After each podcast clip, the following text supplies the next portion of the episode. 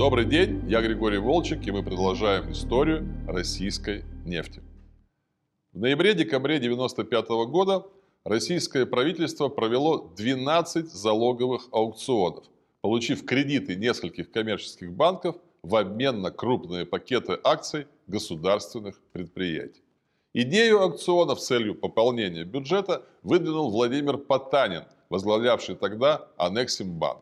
Инициативу поддержали вице-премьеры Анатолий Чубайс и Олег Сосковец, курировал проведение аукционов глава Госского имущества Альфред Кох. Юридическая процедура аукционов была прописана в указах президента России. В результате контрольные или блокирующие пакеты акций крупнейших металлургических и транспортных предприятий России перешли в частные руки. Также очень заметным получился передел собственности в нефтянке. В частности, контроль над Сибнефтью, в настоящее время Газпром нефть, получили структуры Бориса Березовского. ЮКОС присоединился к консорциуму банка Менатеп, основной владелец Михаил Ходорковский. А Сиданка впоследствии вошла в состав Тюменской нефтяной компании, а затем Роснефти, стала частью холдинга Альфа Групп.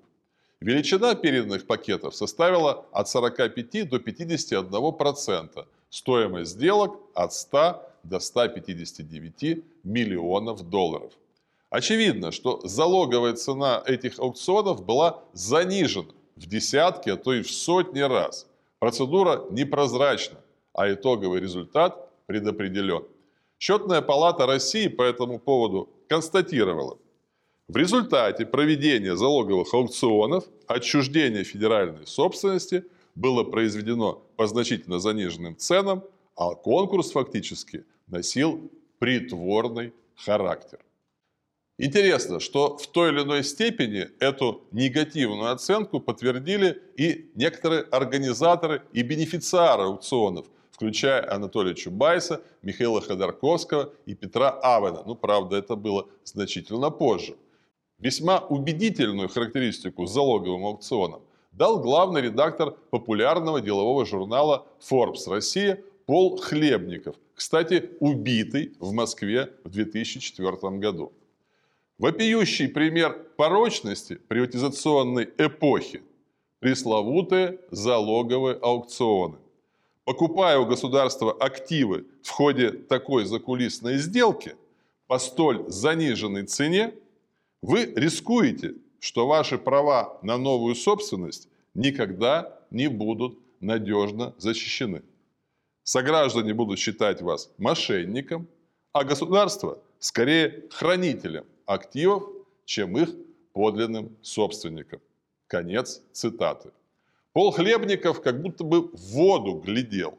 Нефтяные активы Березовского и Ходорковского впоследствии были, по сути, экспроприированы а их владельцы отправились либо в тюрьму, либо в изгнание. В целом можно резюмировать, что залоговые аукционы нанесли огромный ущерб легитимности приватизационных процессов в нашей стране, а также репутации российского правительства как добросовестного экономического игрока. При этом в принципиальном плане аукционы не оказали особого влияния на облик отечественной нефтянки – Например, думаю, что активы ЮКОСа в любом случае оказались бы под контролем Михаила Ходорковского.